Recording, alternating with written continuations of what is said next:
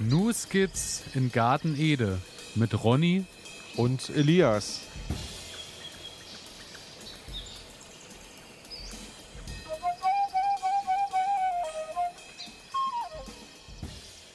Herzlich willkommen, meine Damen und Herren. Herzlich willkommen zu einer weiteren Folge Ihres Lieblingsgarten-Podcasts New Skizzen Garten Ede. Und wie eben angekündigt, äh, begrüße ich jetzt natürlich wieder einen Mann, durch den sich die Regenwolken im Mai verziehen, die Sonne sich ihren Weg mitten durch die Ohren in unser Herz bahnt und sucht und dort Einkehr hält. Hallo Ronny, bist du da? Hallo Elias, ich bin da.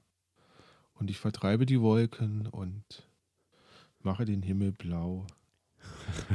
So, ich muss dir sagen, bis so jetzt das, ist es mir noch nicht gelungen. Ich habe so das Gefühl, äh, man, man könnte jetzt auch der Meinung sein, man hat vielleicht auf den falschen Podcast geklickt und ist irgendwo sein, bei ne? Meditation mit Ronny oder Kann so angekommen. Aber äh, du bist da, wie geht's dir? Ja, mir geht's gut. Ähm, der Frühling ist da, hätte ich fast gesagt. Nein, irgendwie regnet es die ganze Woche schon, ähm, hat aber den Vorteil, ich brauche nicht zu gießen.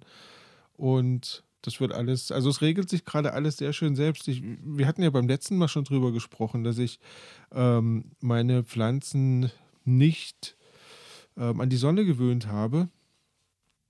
Und dadurch, dass es jetzt die ganze Zeit so regnerisch und wolkig war, ähm, stehen die immer noch sehr, sehr gut da. Das ist, äh, das ist eine gute Devise. Alles das, was man nicht hat, kann man auch nicht vermissen. Daher. Deswegen. Äh, ne? Alles gut, alles Nein, gut. Wie sieht es bei dir aus? Ich äh, sehe das genauso wie du. Man muss die Dinge einfach auch äh, positiv sehen und man muss positiv denken. Und äh, die ganzen schönen Sachen, die es jetzt zu sehen gibt, äh, sind ja auch Sachen wie zum Beispiel, alle Kartoffeln sind mittlerweile irgendwie draußen und haben äh, erblicken das Licht, äh, Kartoffeltürme, da wachsen überall die kleinen grünen äh, Kartoffelchen raus. Sachen äh, können mit nach Hause genommen werden, sprich so Radieschen und Spinat und ein bisschen Salat. Alle Sträucher, die im letzten Herbst angepflanzt sind, sind angegangen und tragen teilweise sogar Johannisbeeren und Stachelbeeren. Und die Johannisbeeren hängen voll, also, Erdbeeren blühen. Also es gibt ja auch ganz viel Positives im Garten ich, gerade. Ich bin mit dem Wetter vollkommen zufrieden, muss ich ganz ehrlich sagen. Ähm, es nimmt mir viel Arbeit ab und ähm, macht Spaß. Ja, macht aber Spaß. Als, also, als, als Mann ohne Gewächshaus muss ich wiederum sagen, äh, mir macht das Wetter weniger Freude, weil wenn ich meine traurigen Tomaten und Gurken angucke, wie die so äh, da umher seiern, muss ich sagen, vielleicht vermisst man manchmal doch auch Dinge, die man noch nicht hat oder kennt. Das kann sein. Das kann sein. aber gut. Ähm, ich denke, ähm. wenn wir uns durch die Kategorien arbeiten, werden wir auch äh, noch auf das ein oder andere zu sprechen kommen. Vielleicht genau. auch äh, auf die ein oder anderen Probleme, die es gerade so gibt. Aber es Richtig. passiert wirklich einiges im Garten und ähm, ja. Ja, es ist gerade wunderschön zu beobachten, wie alles, wie alles dann doch so ganz. Also es hat ja sehr lang gedauert, aber äh, ich muss sagen, jetzt ist wirklich alles da und, und äh, grünt und blüht und, und treibt aus. Also ähm, macht gerade Freude, dem Ganzen zuzusehen. Und durch den, durch den Regen, ähm, das Gras wächst wunderbar. Also ich bin, ich bin echt. Das hier geht an alle Sportler, die nicht akzeptieren können, dass immer alles so bleibt, wie es ist. An alle, die nicht länger in Plastikklamotten Sport machen wollen, weil das unsere Erde mit Mikroplastik verschmutzt.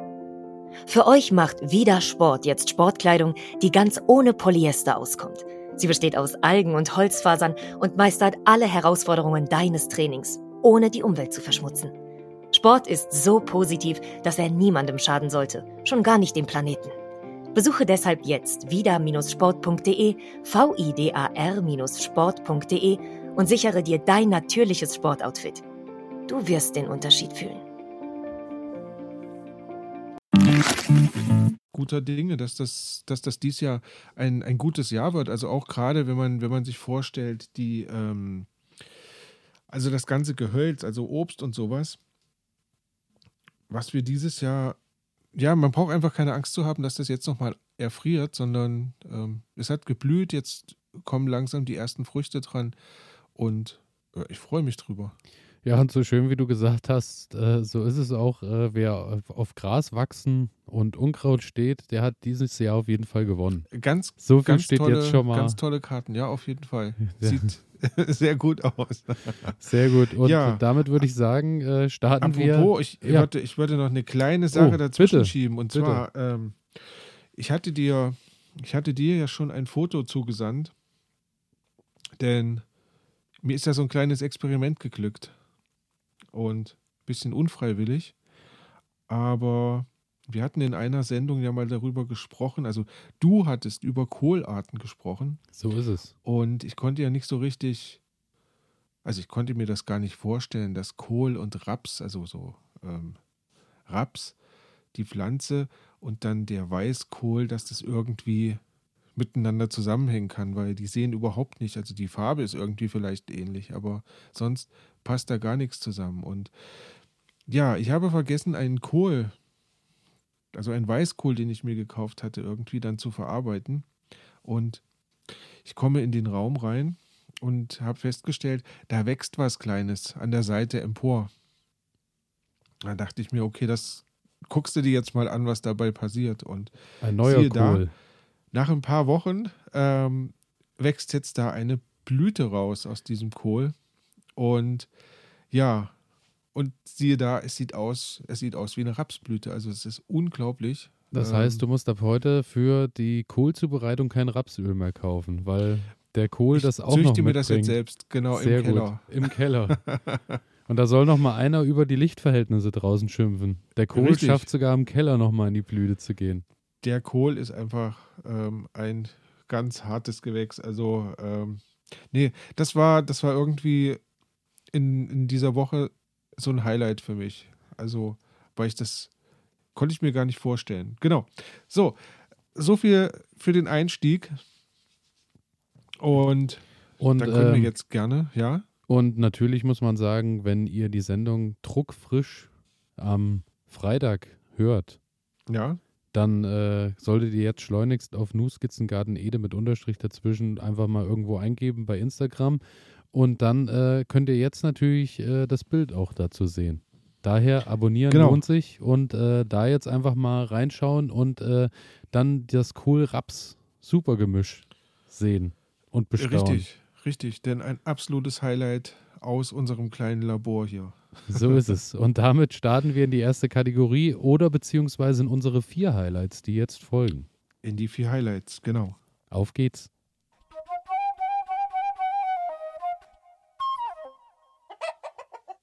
Pflanze der Stunde. Wie immer eines unserer Highlights, die äh, in der Timeline liegen.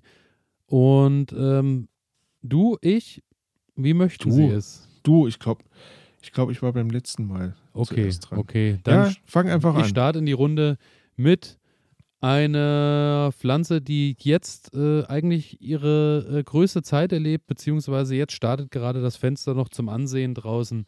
Die Buschbohne habe ich mir heute ausgesucht und werde die Buschbohne ein bisschen näher vorstellen. Und das klingt gut.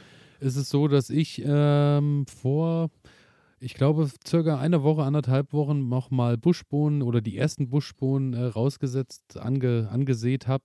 Und zwar habe ich die, packe ich die ja immer schön zu den Kartoffeln, weil das funktioniert ganz gut als Kombi. Und ähm, da habe ich die äh, kleinen, die Saat rausgesetzt und muss aber sagen, bisher ist da noch nichts gekommen, weil, äh, wie wir in den nächsten Zeilen hören werden, ist die Buschbohne ein sehr wärmeliebendes Pflänzchen. Und Hm. ähm, davon sind wir aktuell draußen dann doch etwas weiter Hm, entfernt. Hat sie schlechte Karten, genau. So ist es. Und ähm, genau, die Bohnen, äh, erstmal generell werden unterschieden zwischen niedrig wachsenden Bohnen und äh, den kletternden Stangenbohnen. Bei mir soll es heute aber explizit um die Buschbohne gehen, im Fachtermini Phaseolus vulgaris varnanus. Oder Ganz Nanus toll gesagt. genannt.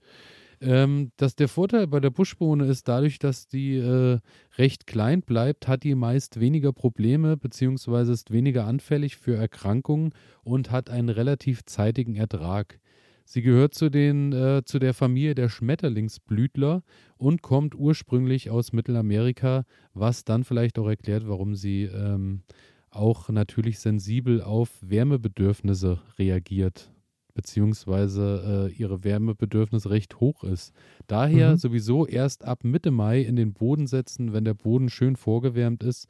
Und ähm, ja, Mitte Mai passt vielleicht in dem einen oder anderen Jahr, in der einen oder anderen Region in diesem Jahr. Naja, ist der Boden noch nicht so warm gerade und wir befinden uns ja schon eher fast im Juni. Ja. So ist es. Ursprünglich waren die äh, 30 bis 50 Zentimeter hochwachsenden Buschbohnen äh, Kletterpflanzen, die im 19. Jahrhundert äh, gezüchtet worden sind. Ich mal so vom Aussehen her denke ich, kennt, kennt jeder, jeder weiß, wie eine Bohne aussieht. Eine Buschbohne ist eher das kleinere Format mit kurzen Stängeln, hat meistens drei herzförmige Blätter und ab Ende, Ende Juni erscheinen dann an den Stängeln drei bis fünf Schmetterlingsblüten, die meist in weiß, gelb oder violett daherkommen. Und äh, je nach Bohnenart ist da natürlich dann wieder in dem Riesensortiment zwischen früh-, mittel- und spätere oder später Sorten dann zu unterscheiden. Also wenn man das möchte und sich vorher etwas informiert, kann man zwischen die Kartoffeln, in dem Fall bei mir, ähm, eine frühe, eine mittlere und eine späte setzen und dann hat man eigentlich ein riesen Erntefenster, wo man immer Buschbohnen mit nach Hause nehmen kann. Genau. Sehr gut. Beim Standort und zum Boden äh, muss man sagen, die Buschbohne hat keine allzu hohen Ansprüche, außer dass der Boden wie fast bei jeder Pflanze natürlich tiefgründig gelockert sein sollte. Am besten leicht kalkhaltig und nicht verkrustet. Sonnig bis halbschattige Standorte sind am besten geeignet und dann fühlt sich die Buschbohne schon recht wohl. Aussehen und Pflanzen passiert so, dass die Buschbohne natürlich wieder einmal früher im Gewächshaus äh, gesetzt, ins Gewächshaus gesetzt werden kann, beziehungsweise da natürlich auch im April schon mal vorgezogen werden kann, so dass das Erntefenster da natürlich auch verlängert wird. Ich in meinem Fall als äh, Gewächshausloser muss dann natürlich warten, bis das Freiland das Zeitfenster hergibt, was aber die Freude nicht schmälert, weil wenn man da genug reinsetzt ähm, und die regelmäßig aberntet, reicht das auf jeden Fall eine ganze Zeit, die Familie und sich selbst zu sättigen. Das denke ich. Weil so ein Gewächshaus ist auch doch sehr begrenzt, ne? Das stimmt, das stimmt. Ähm, die meisten haben jetzt nicht die Möglichkeit zu Hause so äh, ein Gärtnergewächshaus äh, von, weiß ich nicht, 30 mal 10 Metern irgendwo stehen zu haben. Daher muss man sich ja dann doch genau überlegen, was man so alles reinpackt. Richtig, richtig. So ist es. Und ähm, natürlich ist auch, äh, wenn du die ganze Geschichte vorziehst, hast du natürlich auch, äh, du beugst den Befall von Bohnenfliegen vor. Du gewährleistest natürlich, wie bereits erwähnt, im besten Fall eine frühere Ernte. Und ähm, da ist es so, ähm, gerade bei mir wieder mal der Fall, da habe ich jetzt schon wieder Angst davor, wenn die rauskommen, werden eventuell die Nacktschnecken sich eher freuen als ich über reiche Ernte. Und äh, wenn du das Pflänzchen schon mal ein bisschen größer hast, ist es da natürlich auch robuster und trotzt auch der ein oder anderen Nacktschnecke. Ich bin ja. gespannt, was daraus passiert. Genau. Ähm, ansonsten, ähm, Aussaat ist äh, bis im Freiland bis Mitte Juli eigentlich möglich. Also wie man da schon wieder merkt, äh, großes Erntefenster ist möglich. Man äh, pflanzt oder sät die Bohnen in Horste oder in Reihen. Zum Thema Horst. Was, äh, genau, was sind Horste? Beim Horst ist es so, dass fünf bis sechs Samen im Kreis gesät werden.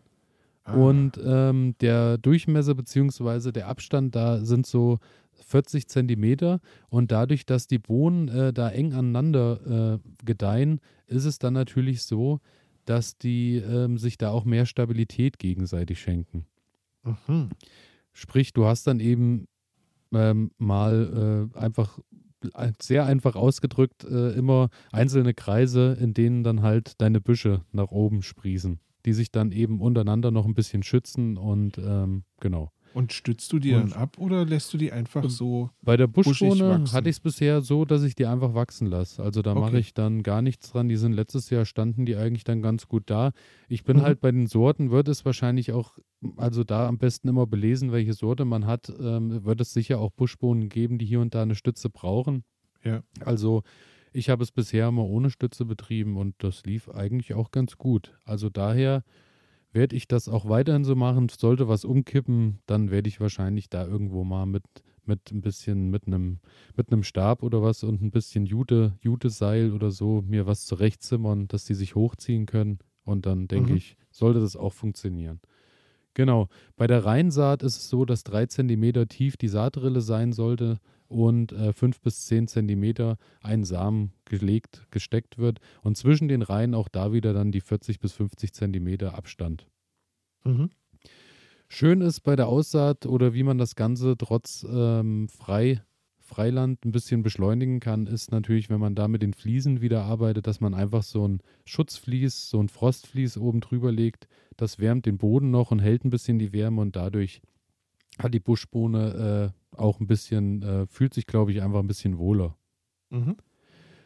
Zur Pflege bei der Buschbohne ist es so, dass du wie bei den Kartoffeln, du kannst die einfach so wachsen lassen, kannst die aber auch noch etwas anhäufeln, wenn die nach oben kommt. Das erhöht die Stand, Standfestigkeit und äh, regt zu einem, also regt zu mehr Wurzelwachstum an, was natürlich auch dazu führt, dass dann äh, die Bohne kräftiger ist und natürlich ja. auch mehr Arbeit dann in die Blüte und in die Fruchtansätze ja, mehr stecken Ertrag kann. dann wahrscheinlich auch. Genau, und somit kann. natürlich mhm. am Ende auch mehr Ertrag.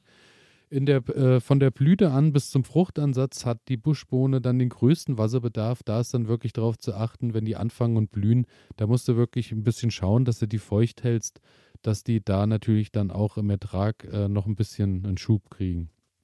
Ansonsten ab und an ein bisschen hacken, Boden lockern und dann läuft das ganz gut. Beim Stickstoff ähm, musst du dir gar keine Gedanken machen, da braucht die Buschbohne keine zusätzlich, zusätzliche Versorgung, also Hornspäne oder so brauchst du nicht extra streuen, weil mhm. die Buschbohne ja, wie hier schon des Öfteren erwähnt, ähm, es schafft, Knöllchenbakterien zu binden und ähm, so über, beziehungsweise sie bindet Stickstoff aus der Luft zu, in, in den Boden und sammelt da in den Knöllchen Bakterien, sodass sie den Boden sogar wieder mit Stickstoff versorgt. Also mhm. sie äh, packt sogar neuen Stickstoff in den Boden rein, daher brauchst du da nicht viel mit Hornspänen und Co. arbeiten. Ja, ja, ja.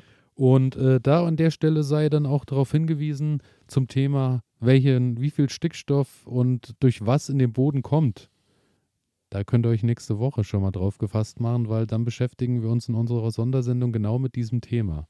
Unbedingt reinhören. Genauso ist es. Nächste Woche Thema der Stunde, aber dazu bald mehr. Genau.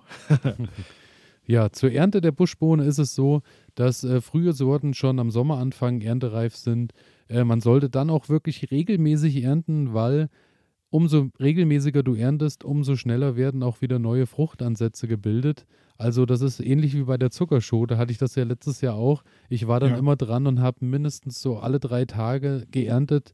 Dann äh, hast du wirklich, dass die Pflanze dauerhaft in ihrem Zeitfenster eben neue Frucht bildet.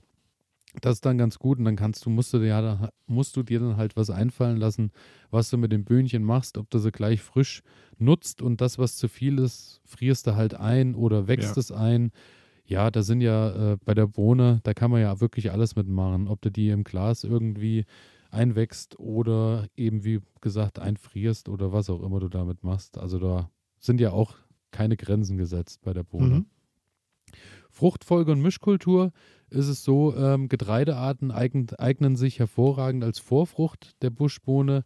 Ansonsten gute Nachbarn sind Kohlgemüse, Sellerie, Salat, rote Beete, Tomaten und eben die Kartoffel. Schlechte Nachbarn hingegen sind Erbsen und andere Bohnen, die äh, also Bohnen generell immer sich so ein Plätzchen suchen, wo dann äh, die eine Bohnensorte halt für sich steht, dass die sich nicht untereinander auch wieder die Nährstoffe rauben. Ähm, idealer Mischkulturpartner ist das Bohnenkraut. Das ist ja generell bei allen Bohnen so. Das schmeckt nicht nur zusammen äh, sehr gut und es macht die Bohnen auch bekömmlicher im Topf, sondern wehrt auch die schwarze Bohnenlaus ab. Aha. Ja, und ansonsten ist es so, dass der Bohnenanbau über drei Jahre sogar an gleicher Stelle äh, jedes Jahr möglich ist und dann solltest du eben wechseln. Das ist aber beeindruckend, dass die da so genügsam ist. Ja, ähm, also wie gesagt, die zieht nicht besonders viel Nährstoffe und legt ja. sogar wieder Nährstoffe zurück in den Boden. Toll. Genauso ist es. Und ähm, daher ist natürlich auch die Bohne selbst als äh, Vorfrucht geeignet für viele Sachen, weil es eben äh, ein gedüngtes und ein unkrautarmes Beet hinterlässt, wenn du da ein Jahr die Bohne hattest, weil die, wie gesagt, durch den Stickstoff eben wieder was reinpackt, was dann vielleicht mhm. im Jahr, nächsten Jahr sich äh, eine andere Pflanze zunutze macht. Ja. Genau. Ja, und dann bin ich schon am Ende angekommen Tolle mit der Pflanze. Buschbohne. Wie gesagt, wir sind jetzt genau im Zeitfenster aktuell, um Buschbohnen auszusehen. Daher, ähm, ja, schaut nach, wo auch immer ihr eure, euer Saatgut bezieht und äh, guckt mal durch und Schnell noch ein Tütchen kaufen genau. und raus damit. So schnell muss man gar nicht sein. Also bis Juli ist alles noch möglich. Also entspanntes Gärtnern dank Buschbohne. Sehr schön. Was hast du uns ähm, mitgebracht? Tja, ich habe heute das Allium. Allium mitgebracht. Allium Schoenophrasum. Allium ja. Schoenophrasum. Schoenophrasum. Ich habe keine Ahnung, was es ist. Ähm, doch, tatsächlich hast du das. Ähm, es ist ganz banal das Schnittlauch. Oh, sehr schön. Ja, ja. Ähm, ja, ich weiß auch nicht, wie ich drauf gestoßen bin, aber irgendwie ist es so eine Pflanze, die steht eigentlich in jedem Garten und, und manchmal sogar in, in jedem Fenster und man beachtet sie gar nicht, aber irgendwie so ein frisches Rührei ohne Schnittlauch macht nur ist halt so, viel Spaß. Ist so. Ich, ich liebe, ne? ich liebe ja ähm, einen, einen, schönen Eiersalat zu machen. Mhm. Und dann machst du so, schnippelst du deine gekochten Eier und dann machst du dir deine Mayonnaise so ein bisschen, rührst du dir da selber an, Senf und dann ohne frischen Schnittlauch funktioniert das Ganze überhaupt nicht. Genau. Das ist genau. einfach so. Das bringt noch genau diesen Pep rein, den es braucht. Richtig, richtig. Und von daher ähm, dachte ich mir, Schnittlauch muss man mal drüber sprechen und du wirst überrascht sein, ähm, wenn ich dir noch ja, von den Inhaltsstoffen erzähle, ähm, ist der absolute Wahnsinn. Also es ist wahrscheinlich ähm, wieder einmal, es hat alles an Vitaminen. Es kann, es eigentlich sollte man wirklich, den ganzen Tag nichts anderes essen. Ja, wirklich ein Knaller. Also muss man, muss man sagen. Na, wir kommen, wir kommen darauf zurück. Ähm, also zunächst mal, ähm, Schnittlauch wächst bei uns wohl sogar wild ähm, an verschiedenen feuchten Stellen, also zum Beispiel in Flussauen oder auf Feuchtwiesen. Ähm, ich muss persönlich sagen, ich habe das noch nicht entdeckt. Also habe aber auch noch nie da wirklich hingeschaut. Ähm, soll aber doch relativ verbreitet sein. Der Ursprung wird wohl in Sibirien angenommen. Ich habe da auch andere Stellen gefunden, die gesagt haben, es kommt aus dem Mittelmeerraum, aber ähm, dann hieß es auch wieder aus Sibirien. Also da scheint man sich nicht ganz einig zu sein. Da liegt ja schon auch ein bisschen was dazwischen. Da liegt ein bisschen was dazwischen, ganz genau. Vielleicht kommt es auch darauf an, in welcher Zeitspanne man da drauf guckt. Also ähm, auf jeden Fall, jetzt ist sie da. Und es ist gut, dass wir die Pflanze hier haben. Ähm, neben der Petersilie eines der beliebtesten Kräuter. Das, glaube ich, kann man, kann man einfach mal so stehen lassen. Ähm, ja, es ist eine essbare Zierpflanze, könnte man schon fast sagen, denn die, das Schnittlauch bildet ja so wunderschöne lilafarbene Blüten aus. Und somit kann man das auch im Garten stehen haben und das blüht ja dann auch über einen, über einen relativ langen Zeitraum. Und man hat einfach immer einen, ja, eine tolle Blume im Garten stehen, die man quasi auch essen kann. Und wie ich gelesen habe, kann man hier sogar die Blüten essen. Ich habe das noch nicht gemacht. Ähm, werde ich aber auf jeden Fall mal ausprobieren. Das wäre meine nächste Frage gewesen. Einfach Blüte kappen und essen oder blühen scheinbar, lassen? Scheinbar scheinbar. Also hier, äh, ich habe gelesen, dass man die Blüte essen kann. So, was man jetzt genau daraus macht, wie man das dann verarbeitet, kann ich dir gar nicht sagen. Ich kann dir sagen, wie man das Schnittlauch als solches verarbeitet. Ähm, das kennt man eigentlich. Das sollte man in diese bekannten Röllchen schneiden. Also am besten scharfes Messer oder manche äh, haben so eine Kräuterschere und damit dann kleine Röllchen schneiden. Was nicht gut ist, ähm, ist das Ganze so, ja, klein zu hacken. Denn da sind ja verschiedene ähm, Stoffe und, und auch ätherische Öle und sowas in der Pflanze drin. Und die entwickeln wohl mit dem Sauerstoff zusammen dann so einen relativ ah, komischen Geruch, also so, dass es dann keinen Spaß mehr macht. Also wenn es dann so matschig wird, ähm, dann soll der Schnittlauch nicht mehr so toll sein. Also von daher im günstigsten Fall mit einem scharfen Messer schön in Röllchen schneiden und dann hat man dann wirklich gutes Produkt. Genau. Ähm, die Blüten, um da nochmal drauf zurückzukommen, die sind für Insekten eine sehr gute Nahrungsquelle. Bedeutet, wenn ihr also Schnittlauch im Garten habt, dann habt ihr schon wieder einen Beitrag dazu geleistet, dass ihr auch Insekten im Garten habt, die ja euch an anderer Stelle dann weiterhelfen. Ja, so, es ist ein Mittelzehrer. Und das bedeutet, ähm, ist relativ anspruchslos, wächst fast auf allen Böden. Ähm, das Einzige, wo man so ein bisschen nachschauen sollte, ist, dass es ausreichend gewässert wird. Ja, mhm. also es, es, sollte feucht sein. Ähm, wenn man es ernst meint, ähm, dann sollte man darauf achten, dass viel Humus im Boden ist. Das mag die Pflanze wohl sehr gerne. Okay. Aber ganz ehrlich, ähm, mein Schnittlauch, das wächst da einfach so in der Ecke. Ich habe das auch noch ja, nicht ja. irgendwie mal ähm, mit irgendwie Dünger oder sowas versehen und ich, trotzdem wächst das ganz prima vor sich hin. Also ich wollte gerade sagen, robuste Pflanze. Wie robust diese Pflanze ist, habe ich ähm, damit, damit, bekommen, dass ich in meinem Kräuterbeet und unseren minus 25 Grad, die wir so über den Winter hatten, ja. ähm, war der Schnittlauch tatsächlich die einzige Pflanze, die den Winter im Kräuterbeet überlebt hat. Und ähm, ab und an kommt hier nochmal irgendwo ein Stück Minze wieder hoch aus dem letzten Jahr, aber die, der Schnittlauch war tatsächlich äh, rechtzeitig wieder da, wieder da, und äh, ja. steht jetzt auch wieder wie eine Eins und fängt jetzt halt eben auch dann natürlich wieder an zu blühen im, im neuen Jahr. Ja, also ähm, das spricht ja schon fast wieder für Sibirien. Ne? Mhm. Das stimmt, das stimmt. Da sind wir wieder beim Thema Sibirien. Genau. Ähm, ja, Schnittlauch, ähm, wie kann man sich den besorgen? Also es gibt natürlich die Möglichkeit, den selbst anzusehen. Problem soll aber sein, der wächst sehr, sehr langsam. Ich habe das gerade ausprobiert und habe selber Schnittlauch ausgesät in den Garten, in ein, in ein Beet rein und ähm, da ist bis jetzt noch gar nichts passiert. Also da kommt jetzt Unkraut überall. Oder vielleicht ist es auch Schnittlauch, vielleicht ist es auch Unkraut. Also das kann man so nachlesen, soll wohl immer das Problem sein, dass der Schnittlauch so langsam ist, dass man eigentlich die ganze Zeit gegen das Unkraut kämpft, um, um Platz freizuhalten.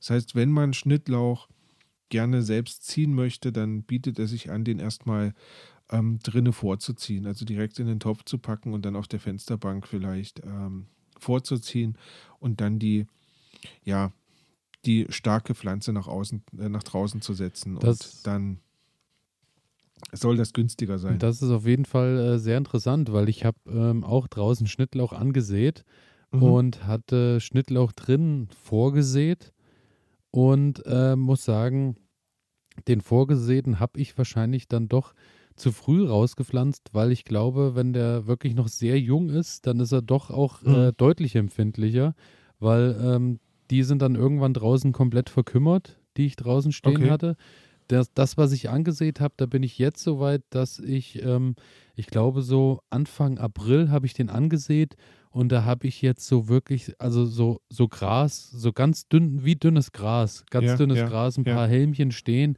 aber das dauert wirklich Ewigkeiten. Also das Richtig. dauert wirklich lang und das dauert auch so lang, dass ich mir wirklich sagen muss, ähm, den Platz, den das nimmt in der Zeit, ähm, ich glaube, da werde ich meinen Schnittlauch eher äh, fertig vorgezogen kaufen dann, weil dann werde ich genau. für 1,50 Euro oder was äh, oder 2 Euro, was das Biotöpfchen da kostet, irgendwo beim Gärtner. Ja. Und dann ist der aber schon so weit, dass ich da regelmäßig mal was wegnehmen kann, weil das dauert mir wirklich zu lang und ist mir genau. viel zu aufwendig. Und ähm, das Gute ist, du kannst Schnittlauch auch sehr gut vermehren. Ja, also wenn du den ähm, im Frühjahr oder im Herbst kannst du ihn ausgraben und dann trennst du einfach die die Pflanze voneinander. Also du, du teilst quasi die Wurzel und hast dann ja verschiedene kleine Pflanzen, die du dann im Garten aussetzen kannst. Sollte man relativ zügig wieder einpflanzen und ja, dann entwickelt er sich ganz wunderbar weiter. Davon habe ich gehört, aber habe ich mich noch nie dran getraut, tatsächlich da mit dem Spaten so einmal beherzt in die Mitte zu schlagen und den, den Ballen mal zu teilen. Ja, habe ich, hab ich auch noch nie gemacht. Ähm, aber werde ich mal ausprobieren, weil es ist schön. Also ich mag Schnittlauch sehr gerne und ähm, von daher ja, ist es ganz schön, noch ein bisschen mehr im Garten stehen zu haben. Genau. Wenn ihr den einpflanzen, beziehungsweise wenn ihr den so ähm, teilen und dann umtopfen wollt, dann ist es wichtig, den danach ähm, nochmal so auf 5 cm direkt abzukürzen, also runterzuschneiden. Ähm, dann soll er wohl besonders gut wieder angehen und dann ein bisschen Wasser drauf und dann, ja, heißt es Daumen drücken. Sollte aber, glaube ich, nicht das Problem sein. Genau. Ja, gut ist Unkraut frei halten Und wer, wie gesagt, eine reiche Ernte mag, dann immer mal ein bisschen Kompost zugeben und dann passt das wieder. Ähm, wo du gerade sagst, regelmäßig, ja? Wo du gerade sagst, Unkraut frei halten, äh, wenn du da so einen richtig schönen dicken Ballen hast, da passiert ja eigentlich rundrum dann, also rundrum ja, aber direkt genau. in der Mitte wächst der dann auch Mitte nicht viel, weil der hält sich ja, glaube ich, selbst dann recht gut sauber auch. Also ja. daher auch ein recht dankbares Pflänzchen. Richtig, er wächst da auch ziemlich dicht und, und da passiert nicht viel, das stimmt wohl. Genau. Ähm, was empfohlen wird, ist regelmäßiges Schneiden. Also wenn die Pflanze schön buschig geworden ist, dann wirklich abschneiden, abkürzen, also direkt ähm, ernten, kann man auch sagen. Und das fördert wohl so ein schönes, gesundes, buschiges ähm, Wachstum. Und dann passt das wieder. Wenn man auch im Winter Schnittlauch, also frischen Schnittlauch haben möchte, dann kann man das auch machen, wie eben gesagt, ähm, im Herbst ein bisschen was von der Wurzel wegnehmen, in den Topf stellen und dann mit rein ähm, auf die Fensterbank. Und dann hat man über den Winter hin immer frischen Schnittlauch zu Hause.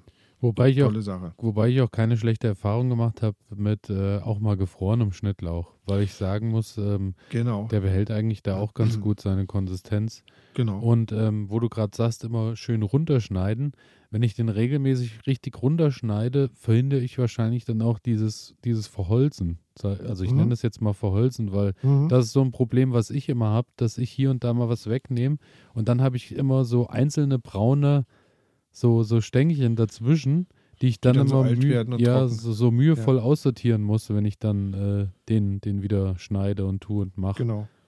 Also ich muss sagen, ähm, das ist dann immer ein bisschen schade für die Blüten, ne? aber ich mache das in der Regel so, dass ich dann wirklich die komplette Pflanze einmal abschneide ähm, und abernte damit, ja, und dann geht's rein. Ähm, alles kleine, also in kleine Röllchen schneiden, dann in die Tiefkühltruhe. Oder aber, was ich auch gemacht habe, ich habe das Ganze getrocknet. Also das heißt, ich habe die kleinen Röllchen genommen, habe die dann auf ein Backblech gelegt ähm, und habe die dann einfach so, ähm, so ein bisschen in der Sonne trocknen lassen. Ja, dann in Glas gefüllt, dunkel gestellt und ähm, da habe ich jetzt den ganzen Winter von gegessen. Also natürlich ist das dann nicht so frisch wie aus der Tiefkühltruhe raus, ähm, nichtsdestotrotz fand ich den Geschmack okay. Ähm, werde ich weiterhin so machen. Also zumindest einen Teil des Schnittlauchs äh, so ein bisschen zu trocknen. Genau. Ähm, es ist eine gute Begleitpflanze, das hatte ich ja eben schon gesagt. Also früher, so im Mittelalter, ähm, wurde das wohl auch genutzt, um den ähm, um Beete so ein bisschen zu um, umgrenzen. Und es eignet sich wohl sehr gut für Erdbeeren, für Kohlrabi, für Möhren, für Sellerie, Tomaten und Rosen. Ähm, weil durch die, ja, es ist halt ein bisschen wie eine Zwiebel, ne? Ähm, hält das dann wohl ähm, Fressfeinde fern und ja, sorgt dafür, dass die Pflanzen gut wachsen. Was ich ganz spannend fand, habe ich noch nie gesehen. Es soll sich wohl auch sehr gut unter Obstbäumen machen. Also auch Obstbäume sollen vom Schnittlauch, wenn ich den in die Nähe packe, profitieren. Mhm. Kann man ja mal ausprobieren. Allein äh, eben, als du sagtest, bei Rosen, mhm. das ist eine interessante Mischkultur, die ich tatsächlich auch so ähm, noch nie gesehen habe, ja. dass jemand sich ja. Schnittlauch zu den Rosen gesetzt hat. Ja, ja, meistens, ich habe auch immer so das Gefühl, wenn man so, Rosen ist ja sowas, ja, so diese wunderschöne Pflanze wo man kennt das immer nur aus den Filmen, wo dann so sehr schön gekleidete Gärtner zum Beispiel da so äh, kleine Eckchen abschneiden, um die Rose zu pflegen. Genau. Ähm, und da passt natürlich irgendwie so ein Schnittlauch überhaupt nicht dazwischen, aber ähm, ja, also sei ich, es drum. Äh, Gibt es bei Rosamunde Pilcher auf jeden Fall nicht. So viel kann ich dir versprechen, dass ja. da Schnittlauch zu den Rosen gepflanzt wird. das kann sein. Ähm, jetzt kommen wir noch mal auf den Gesundheitsaspekt zu sprechen. Ähm, denn der Schnittlauch, hatte ich ja angekündigt, ist ja wirklich so eine, so eine Heilpflanze, könnte man schon fast sagen. Also man kann den gut einsetzen, um Blähungen zu lösen. Der soll antibakteriell sein. Wenn man Husten hat, ähm, soll er schleimlösend sein. Ja, er soll gegen hohen Blutdruck wirken und es gibt wohl Untersuchungen, dass ähm, der Verzehr von Schnittlauch auch das Krebsrisiko senken kann, beziehungsweise ähm, Krebs eindämmen kann. Und ja, von daher finde ich mehr Schnittlauch in den Garten und mehr Schnittlauch auf den Teller. Kann auf jeden Fall nichts schaden. Das ist auf jeden Fall äh, die Werbekampagne für, für Schnittlauch. Für, mehr Schnittlauch. Für mehr Schnittlauch, ja. ja. Super. Genau. Ähm, ja, das war der kleine Exkurs zum Thema Schnittlauch und ja, ich bin gespannt, wie viele Pflanzen ich in diesem Jahr noch ähm, pflanzen werde und wie viel Schnittlauch ich noch ernten werde. Ich werde davon berichten. Ich bin gespannt. Auf jeden Fall weiß ich jetzt, wenn ich Schnittlauch im Winter vermisse, dann werde ich dich einfach besuchen und werde genau. äh, beherzt in ein Einwegglas. Richtig. so machen greifen. wir das. So machen wir es. und ähm, ja, damit würde ich sagen, sind wir auch am Ende von Kategorie 1 angekommen. Genau. Und ähm, ja, schiffern weiter in Kategorie 2. Genau.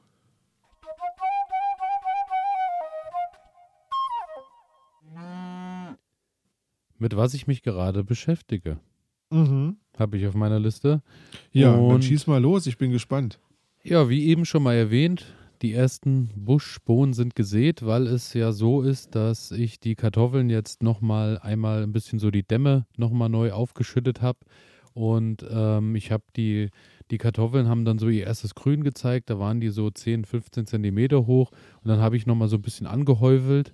Und äh, da ich jetzt rundherum, da jetzt die Erde runter, also so weit auf den Dämmen habe, dass ich jetzt rundherum wieder anpflanzen kann, habe ich da erstmal Buschbohnen auf die eine Seite und auf die andere Seite habe ich Ringelblumen gepackt. Mhm. Und ähm, ja, bei Buschbohnen wird es jetzt dann demnächst weitergehen, dass ich jetzt auch zwischen den Reihen nochmal anfange und da was reinpacke, weil tatsächlich es so ist, wie eingangs erwähnt, die Kartoffeln sind alle da. Ich glaube, bis auf drei gelegte oder vier Kartoffeln in der Reihe mal, wo noch nichts Grünes hochkommt, wo ich einfach nochmal abwarte, ist tatsächlich überall was da. Das freut mich mhm. schon mal sehr.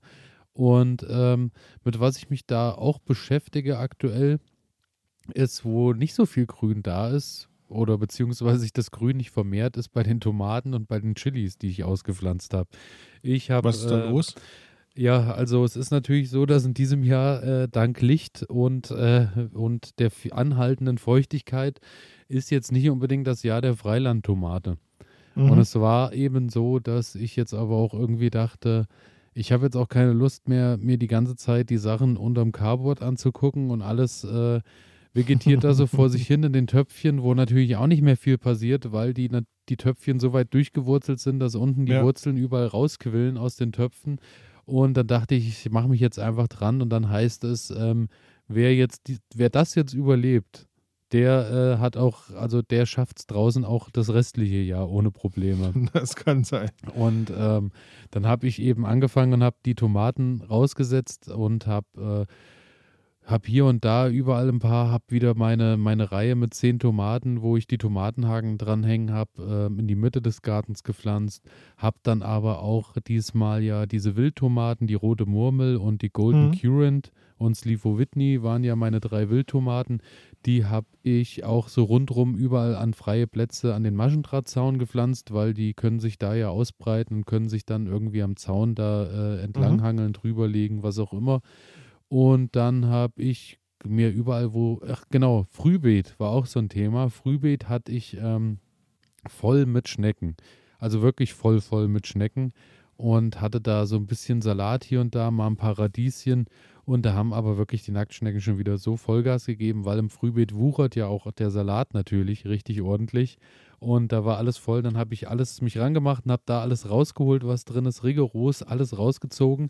Habe dann da noch so ein bisschen die äh, Salatblätter mal liegen lassen. So zwei, drei Stunden, weil du erinnerst dich in unserer Nacktschnecken-Sonderfolge. Mhm. Habe ich. Äh, da ja hatten wir ja da das Thema auch, dass man so eine Falle baut, quasi eine Nacktschneckenfalle. Ja. Und ähm, habe dann da noch so zwei, drei Stunden gewartet, dass sich da an den Blättern überall äh, die, Pflanzen, die Nacktschnecken angezogen fühlen und sich dort ihr kleines Bettchen machen, wo es auch noch lecker schmeckt. Und da habe ich dann äh, einiges äh, Nacktschnecken gehabt, die ich dann alle erstmal aus dem Garten entführt habe Und äh, dadurch, äh, zu den Nacktschnecken komme ich später nochmal, war dann natürlich wieder Platz äh, im Frühbeet und ich wusste nicht so richtig, gut, die Nacktschnecken gehen wahrscheinlich an jede Art Salat, die ich da reinpflanze, sofort wieder dran. Und dann dachte ich, warum nicht einfach mal Tomaten ins Frühbeet setzen? Und äh, oh. da hatte ich bisher noch nicht so viel Verbiss von Nacktschnecken an den Tomaten. Und äh, da die Tomaten ja dieses Jahr sehr klein vorgezogen waren und das im Frühbeet habe ich so an der höchsten Stelle so 50, 60 Zentimeter Platz ja. bis zur Folie.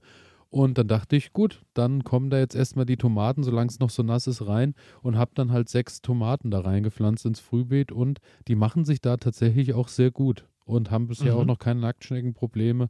Und dazu eben, weil da auch der Platz da war, eben noch die übrigen Erdmandeln habe ich da reingesetzt, dass die sich da verbreiten können. Und dann denke ich, ist das eigentlich eine ganz runde Sache. Ja, ansonsten habe ich Chilis ausgepflanzt, auch äh, in, in mein vorgesehenes Chili-Beet. Da habe ich dann, glaube ich, so, ich schätze mal so 20 Chili-Pflanzen drin. Mhm. Und mhm. ähm, habe dann auch außenrum, wo noch ein bisschen Platz war, hier und da mal eine Chili-Pflanze dazugesetzt, um zu gucken, wie es da funktioniert. Die sind jetzt auch größtenteils draußen. Habe ich noch ein paar Rest, Restpflänzchen, die werden ihren Platz auch noch finden. Und Ansonsten habe ich mir äh, ja dieses Netz gekauft für die Gurken und Melonen, was ich erzählt habe. Ja, ja. Und habe da auch noch weiter ein bisschen Gürkchen unten drunter und mal einen Kürbis gepflanzt. Da bin ich jetzt gespannt, äh, was da hochwächst und was sich an dem Netz zufrieden gibt. Aber auch da sind die Nacktschnecken aktuell wieder sehr, sehr hartnäckig. Ansonsten, die mögen deinen Garten, habe ich das Gefühl. Ja, die mögen so richtig gern meinen Garten. Wir sind auch schon Freunde geworden. Nur leider bin ich der Einzige, der ähm, die andere Partei zum Essen einlädt, weil bei mir, äh, also mit mir, also irgendwie habe ich so das Gefühl, in dem geschlossenen System haben mich die Nacktschnecken nicht so gern. Sieht so aus. Sieht Aber so aus. Äh, mit was ich mich gerade natürlich noch beschäftige, ist äh, jeden, jede Woche oder, oder dreimal die Woche zu schauen, wann vielleicht endlich mal der große Wetterumschwung kommt und es aufhört zu regnen, weil bei uns hat es tatsächlich eigentlich, muss man sagen, bis auf wenige Stunden Ausnahmen fast drei Wochen wirklich jetzt geregnet. Nur und, ja, es äh, regnet viel. Ja, hält sich so irgendwie bei 10 bis 15 Grad auch dauerhaft. Neulich, äh, als ich morgens an die Arbeit gefahren bin, waren es auch mal wieder angenehme 2 Grad, wo, so dass ich auch denke, äh, ist jetzt vielleicht auch nicht unbedingt das beste Chili- und Tomatenwetter, aber auch da, wenn sie das überstehen, überstehen ja, sie den Rest auch. Das schaffen Genauso die. Ich bin ist da ganz guter Dinge.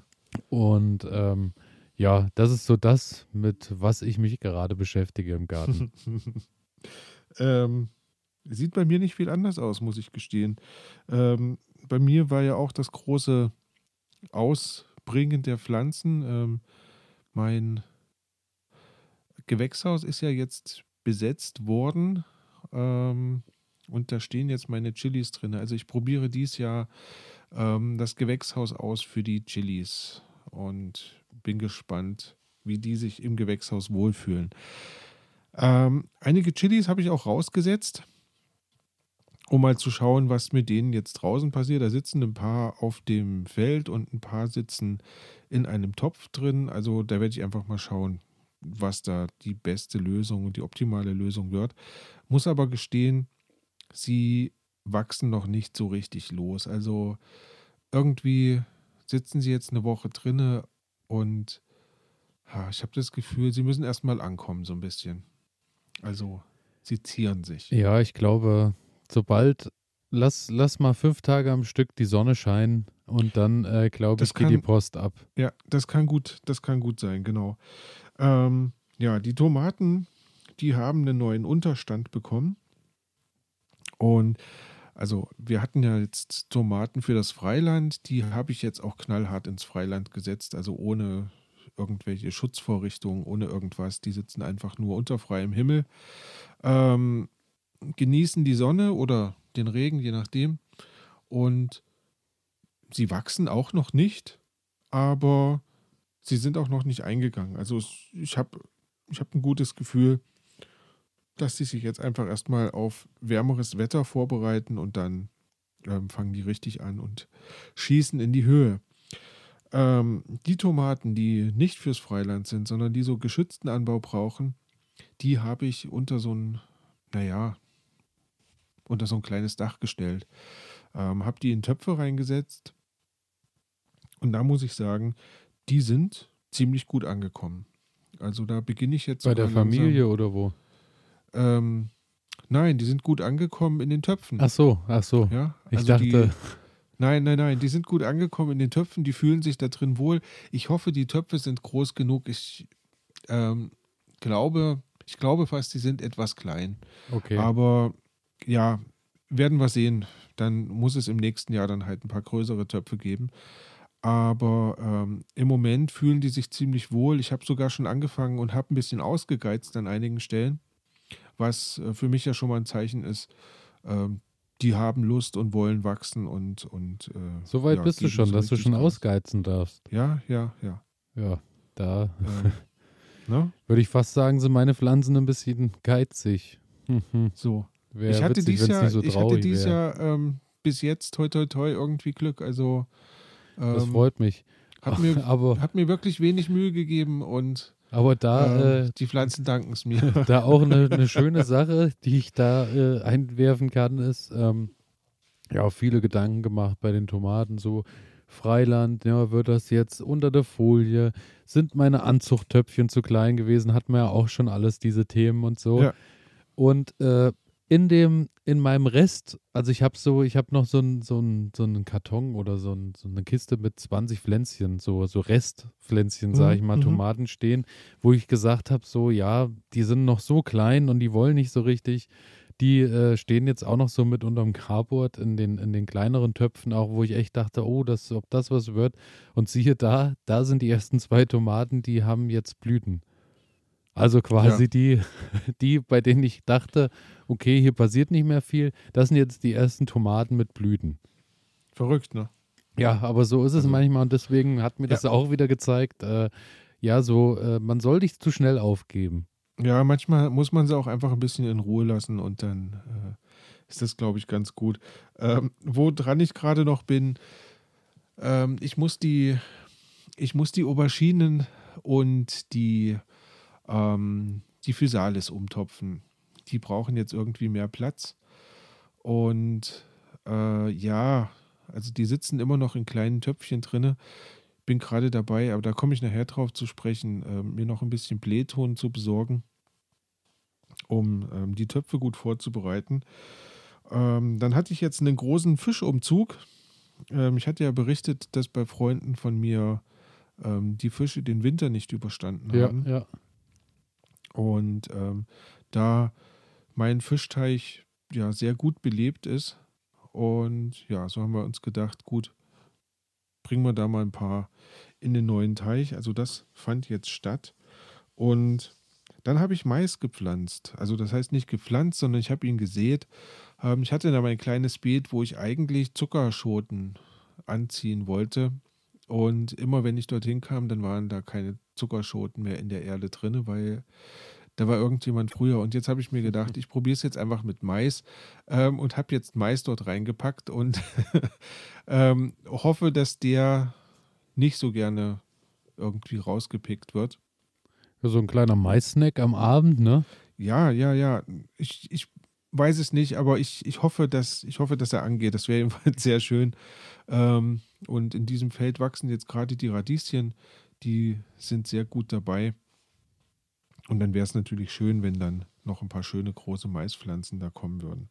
Genau, ansonsten habe ich sehr viel Arbeit mit Unkraut beseitigen. Das, ähm, wir hatten ja drüber gesprochen. Die effektivste Methode, Unkraut zu beseitigen, ist ähm, dranbleiben. So ist es ja. Und das äh, habe ich mir gerade zu Herzen genommen und äh, ja, bin jetzt einfach regelmäßig dabei und zupf ähm, ja, Unkräuter aus dem Beet raus und ja. Genau, das ist das, was ich gerade mache. Das ist wunderbar und äh, ich Mhm. hatte es nicht auf dem Zettel mit dem Unkraut, aber ähm, ja, wir steppen einfach mal in die nächste Kategorie, weil ähm, da ich muss ich sagen. jetzt sagen, fällt mir gerade auch äh, wieder noch was ein.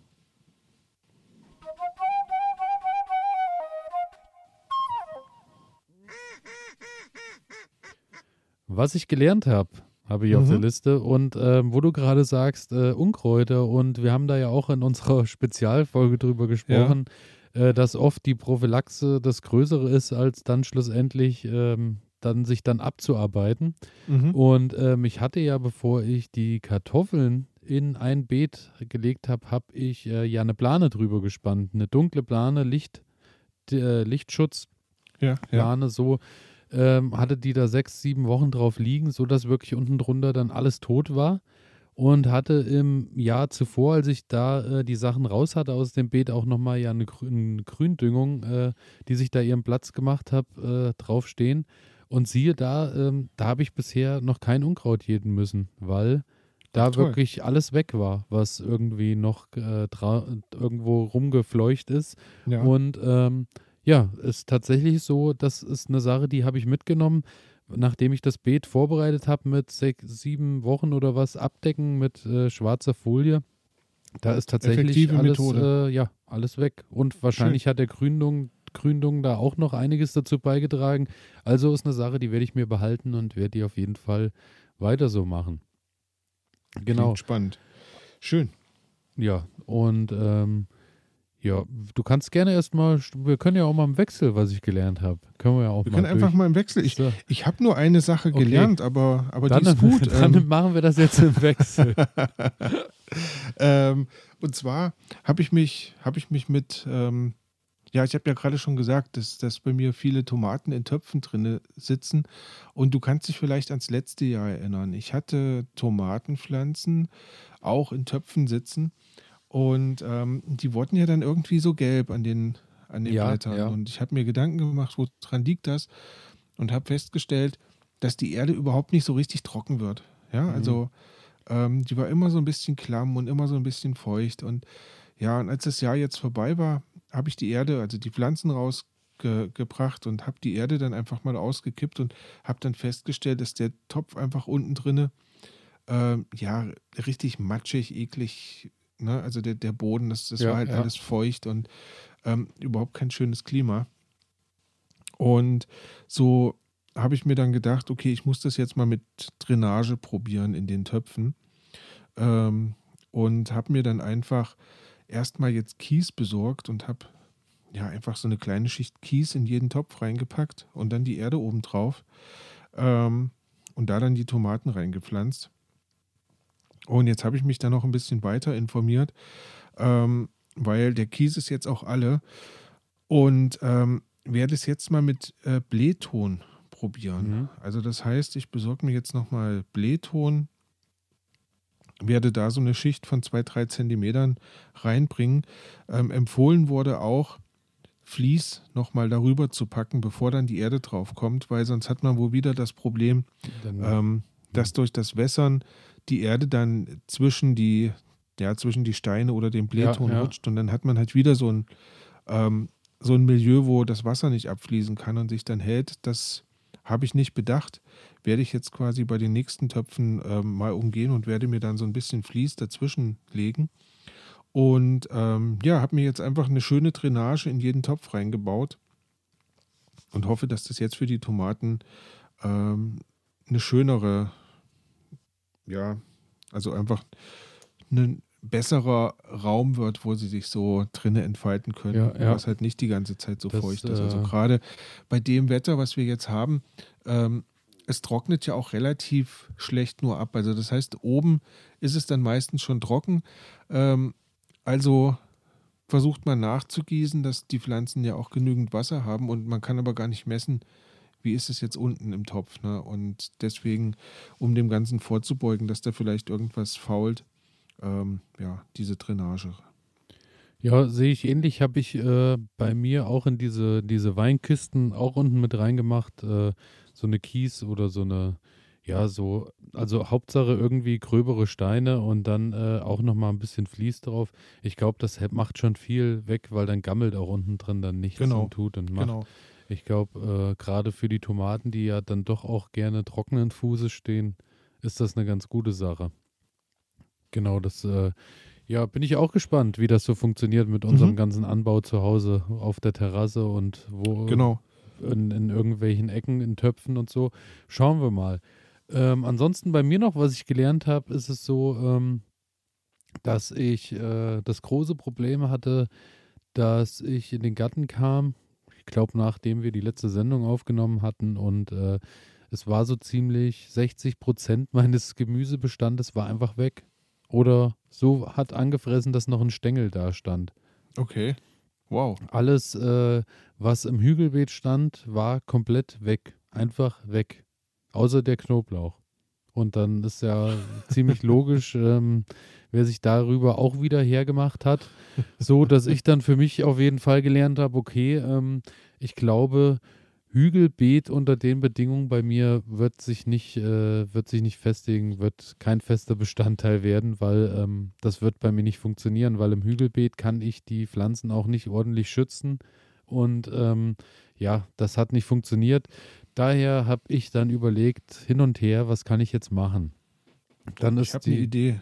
Ja, Du baust einfach nur noch Knoblauch an. Ja, auch das ist möglich. Auch das ist möglich.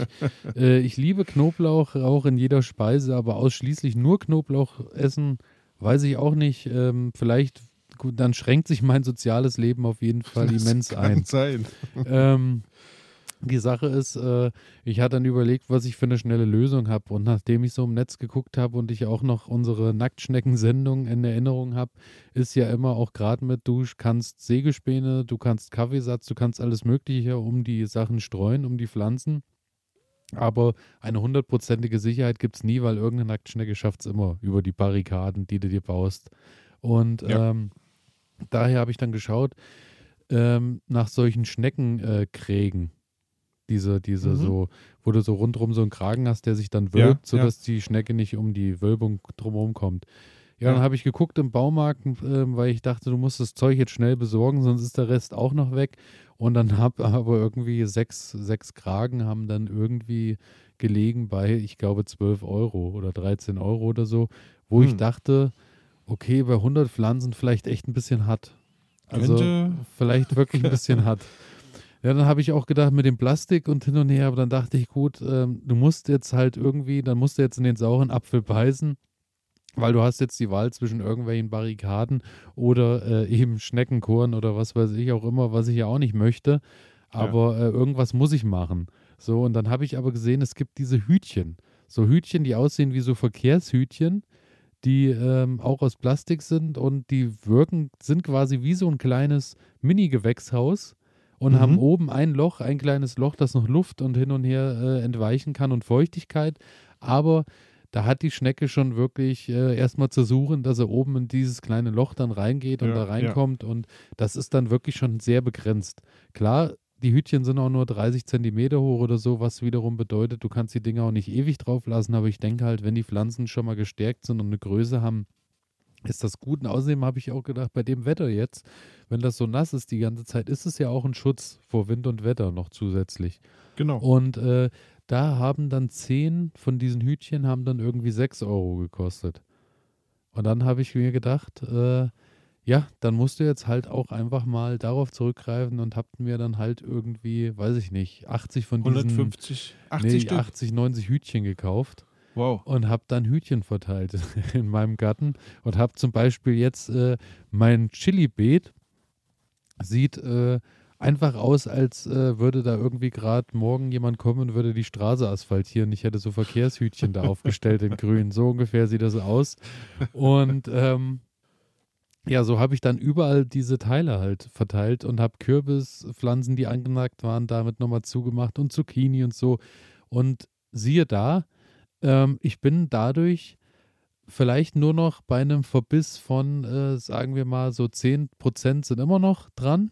Mhm. Und äh, aber der Rest hat es tatsächlich bisher überlebt durch diese Okay, also Hütchen. hat sich gelohnt. Hat sich wirklich gelohnt. Schön. Und ähm, was ich sagen muss, was ich da aber in dem Feld auch gelernt habe, trotz Hütchen, also Melonen scheinen ein richtig hartes Ding zu sein in der Nacktschneckenszene. Weil es hat keine einzige Melonenpflanze überlebt. Selbst in den Hütchen sind die Nacktschnecken gekommen und haben die Melonenpflänzchen Finden abgefressen. die gut. Also es scheint wirklich Wahnsinn. magische Anzug, äh, an, also Anziehung zu haben. So, es ist unfassbar. Naja, und Hochbeete, ich glaube auf Holz, hat äh, bisher, haben es bisher wirklich überstanden ohne eine Nacktschnecke.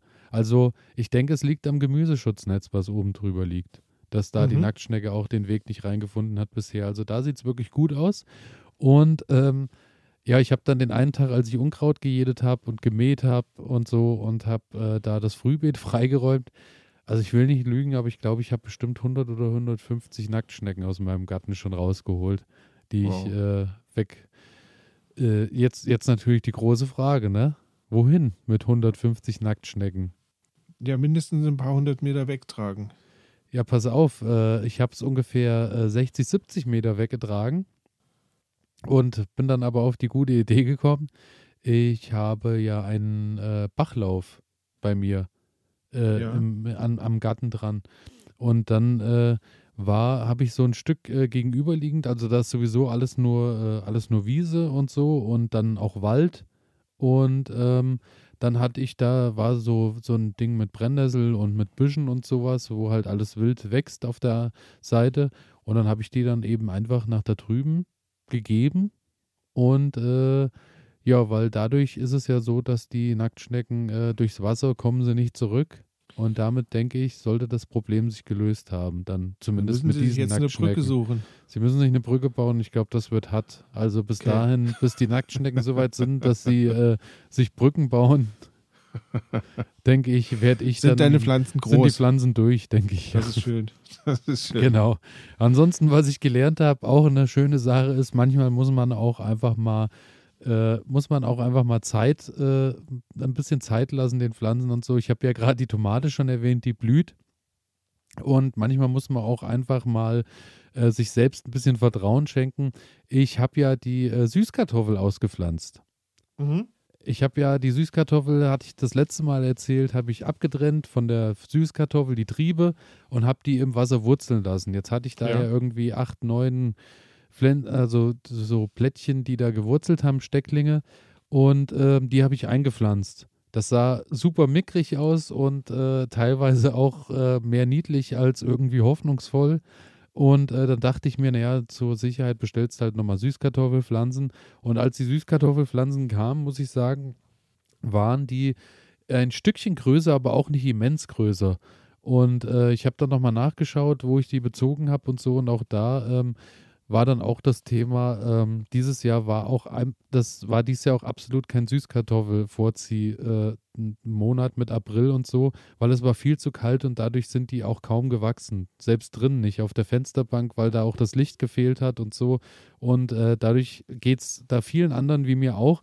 Und siehe da, bisher äh, auch, es sind alles, es ist alles angewurzelt, die gekauften wie die eigenen. Und jetzt bin ich mal gespannt, was dann am Ende daraus wird. Mhm. Also das war so viel zu den Süßkartoffeln. Die stehen jetzt auch im Beet und dann gucken wir mal.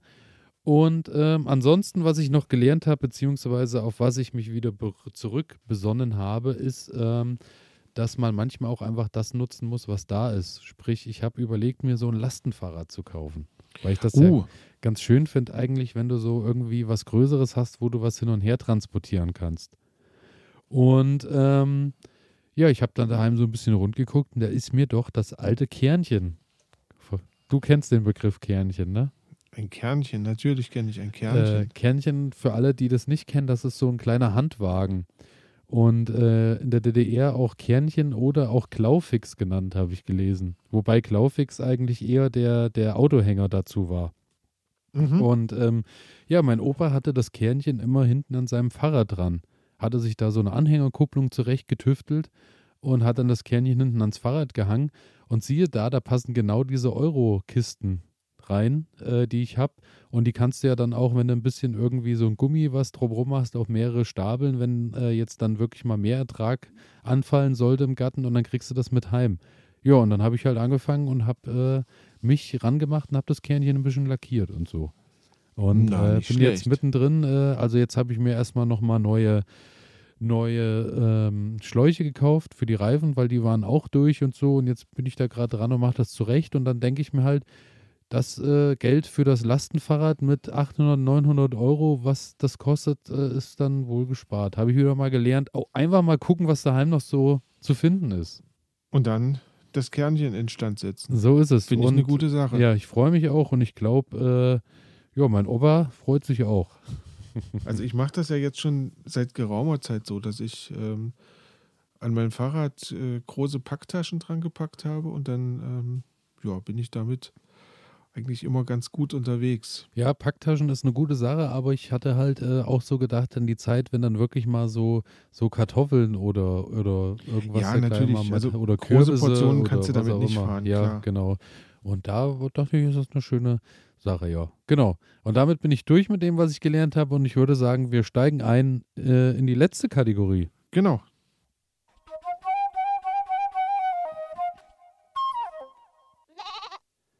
Fehler der Woche.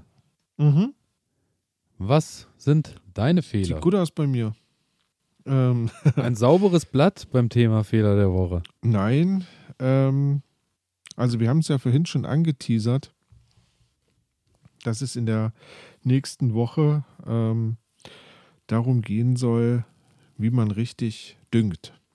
Und ähm, nachdem ich mich jetzt dann nochmal so intensiver mit beschäftigt habe, ist mir aufgefallen, es könnte ein Fehler gewesen sein, wie ich an meine Düngung ähm, herangegangen bin in diesem Jahr. Also eventuell war der Mist, den ich verwendet habe, zu frisch, denn der soll, naja, kommen wir drauf zu sprechen.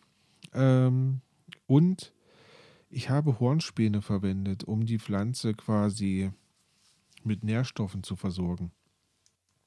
Aber auch das könnte eventuell ein Fehler gewesen sein. Von daher ähm, muss es die Zeit zeigen, ob, ob es tatsächlich Okay, ein Fehler war oder nicht. Was ist denn mit den Pflanzen passiert?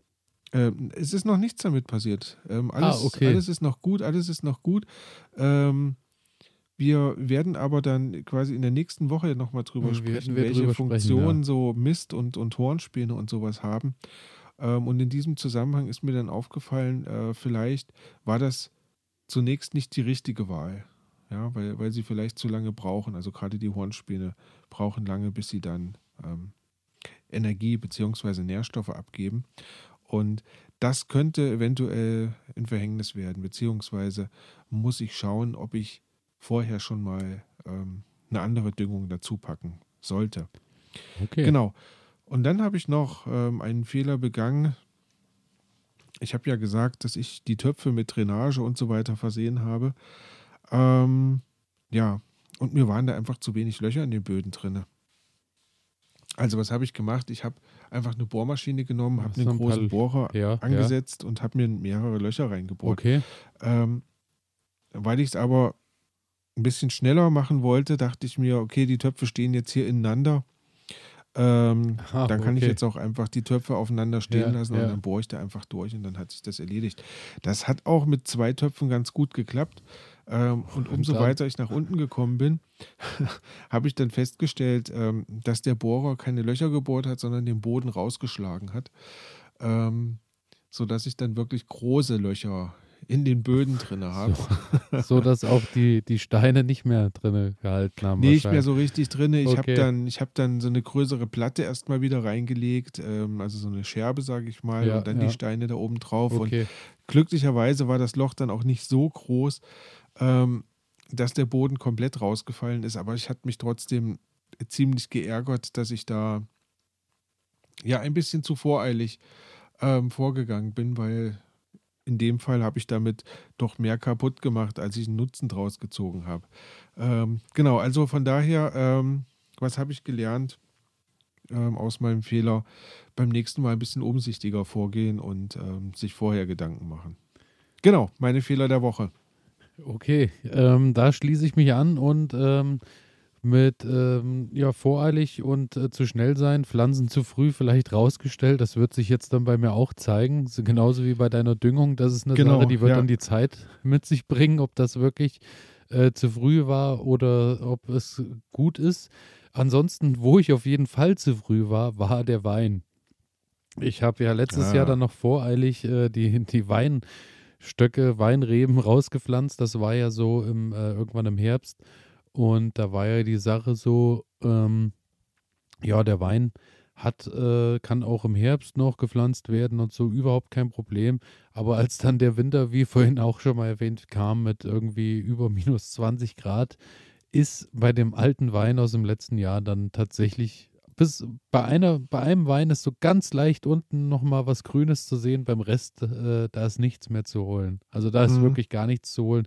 So dass ich das jetzt wie empfohlen gemacht habe und habe äh, jetzt nochmal im Mai neun gesetzt, gepflanzt und äh, denke, dass der dann schon mal ein bisschen mehr Vorlaufzeit hat, bevor die harten Tage kommen und sich noch ein bisschen festigen kann an seinem Standort und dann vielleicht auch höhere Überlebenschancen hat, eventuell auch, äh, weil der Winter vielleicht diesmal nicht ganz so übel wird. Genau. Das, das war so ein gut. Fehler, den ich da gemacht habe, ja, auf jeden Fall. Ja. Ansonsten ähm, ein Fehler, den ich auch gemacht habe, nachdem ich mich so informiert habe über unsere Sendung heute äh, und gelesen habe, Buschbohnen ähm, ja, brauchen Wärme und äh, ein Vlies ist ganz gut, habe ich dann gemerkt, ja, Fehler der Woche ist, äh, gucken, was man daheim hat und ich hätte selbst auf die Idee kommen können, du hast was neu angesät, leg doch einfach das Vlies drauf, für was du jetzt aktuell sowieso keinen Nutzen mehr hast, was ja eigentlich mhm. einfach nur zusammengelegt im Schuppen liegt und ja. äh, hol dir dadurch wieder ein bisschen Vorlaufzeit, weil wie gesagt, bei den Buschbohnen und so, da ist nicht viel gekommen und beim angesäten Mais, den, den ich vorgezogen habe, der steht gut da, aber ähm, das, was ich äh, angesehen habe im Beet, da ist noch nicht viel gekommen und daher ja einfach halt auch da mal ein Vlies drüber packen, ein bisschen Wärme so mit anstauen bei den Temperaturen draußen aktuell und schon denke ich, wird die ganze Sache schneller vonstatten gehen. Mhm. Und äh, ja. da äh, eine Sache, wo ich meinen Fehler noch nicht kenne, ist, äh, wo ich auf der Fehlersuche bin, ist, ich habe wieder einmal Möhren angesät. Und äh, okay. habe das jetzt im dritten, also diese Woche, ich meine, gut, jetzt konnte noch nicht viel kommen, aber das ist jetzt der dritte Satz Möhren, den ich aussehe und an verschiedenen Standorten und es ist bisher noch nichts gekommen. Egal okay, wo. Das ist, das ist komisch. Meine sind schon, ja, weiß ich nicht, drei, vier Zentimeter ja, also ich habe keine hm. Ahnung, an was es liegt. Es ist bisher noch keine Möhre nach oben gekommen. Ich habe sie jetzt schlussendlich äh, da, wo ich jetzt gesehen habe, äh, bei den äh, Pastinaken rein. Da sind äh, nicht immer überall Pastinaken aufgegangen. Da habe ich jetzt einfach nochmal Möhren mit dazu gesät und äh, mit dem Hochbeet und denke, da im Hochbeet hat es letztes Jahr mit den Möhren sehr gut funktioniert. Von daher werde ich mal schauen, ob da vielleicht dieses Jahr dann auch wieder ein paar Möhren zu holen sind. Und dann habe ich nochmal im Beet halt ein paar verteilt und dann schauen wir mal, wo also die Reise hingeht. Die Daumen. Ja, danke, danke. Und äh, ansonsten Fehler der Woche weniger mit Garten, mehr mit meinem Kernchen zu tun hat. Äh, Fehler der Woche. Und was ich daraus schon gelernt habe, ist, wer billig kauft, kauft zweimal. Ich habe gedacht, du lackierst das Ding mal ganz schnell und habe mir äh, Grundierung und Lack in einem geholt. Habe natürlich im Baumarkt geguckt, was ist mit Abstand das günstigste und habe dann irgendwie zwei 500 Milliliter Dosen Weiß gekauft für irgendwie, da hat dann die Dose 6 Euro gekostet. Die zwei Dosen haben auch äh, noch nicht mal ganz gereicht und äh, mhm. hier und da ist die Farbe abgeplatzt und äh, war nicht so wunderbar. Und dann habe ich als zweite Farbe, wollte ich dann so ein bisschen, dass ich da so Muster und sowas reinmachen kann, habe ich mir blau gekauft und da hat dann die 200 Milliliter Dose irgendwie 10 oder 12 Euro gekostet. Also schon ein immenser großer Unterschied, wenn ja, man auf den ja. Liter guckt. Und dann habe ich zwei 200 Milliliter, zwei 200 Milliliter, ja, jetzt habe ich es, Dosen äh, gekauft, äh, gesprüht und äh, siehe da, ich habe immer noch was übrig von der zweiten. Also da haben dann irgendwie 300 Milliliter gereicht und äh, die Farbe deckt komplett und es ist auch nichts mehr an irgendeiner Stelle aufgeplatzt. Da muss ich halt sagen, manchmal lohnt es sich vielleicht nicht unbedingt das Billigste zu kaufen, wenn man was macht. Da sagst du was. Da sagst du Aber was. ich als alter Pfennigfuchs, ja. ja, so ist es. Das sind so die Fehler, die ich begangen habe. Und ähm, ja, somit würde ich sagen, sind wir ähm, am Ende angekommen unserer Sendung. Sind wir am Ende dieser Sendung, genau. Das äh, ähm, war Folge 36. Ja, so schnell geht's. Ähm, es war mir eine Freude, von deinen, ähm, ja, doch sehr tatkräftigen Ausflügen und äh, deiner Gartenarbeit zu hören und ich bin gespannt, wie sich das Ganze weiterentwickelt.